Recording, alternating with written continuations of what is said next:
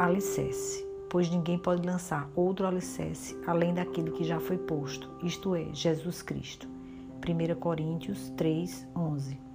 Todos os dias preparamos o alicerce da nossa fé, através daquilo que cremos. Temos desafios diante das situações inesperadas, tomar a decisão de crer ou negar o poder de Deus e das suas promessas. Somos construtores da nossa história e cada material que utilizamos revelará que tipo de obra edificamos. Devemos aproveitar bem o tempo, pois de repente tudo terá passado. Orar mais, ler mais a palavra de Deus. Esse deve ser o fundamento sólido da nossa fé. Que o amor a Jesus seja a ferramenta propulsora a usarmos nosso tempo pois assim ele será transformado em valores eternos.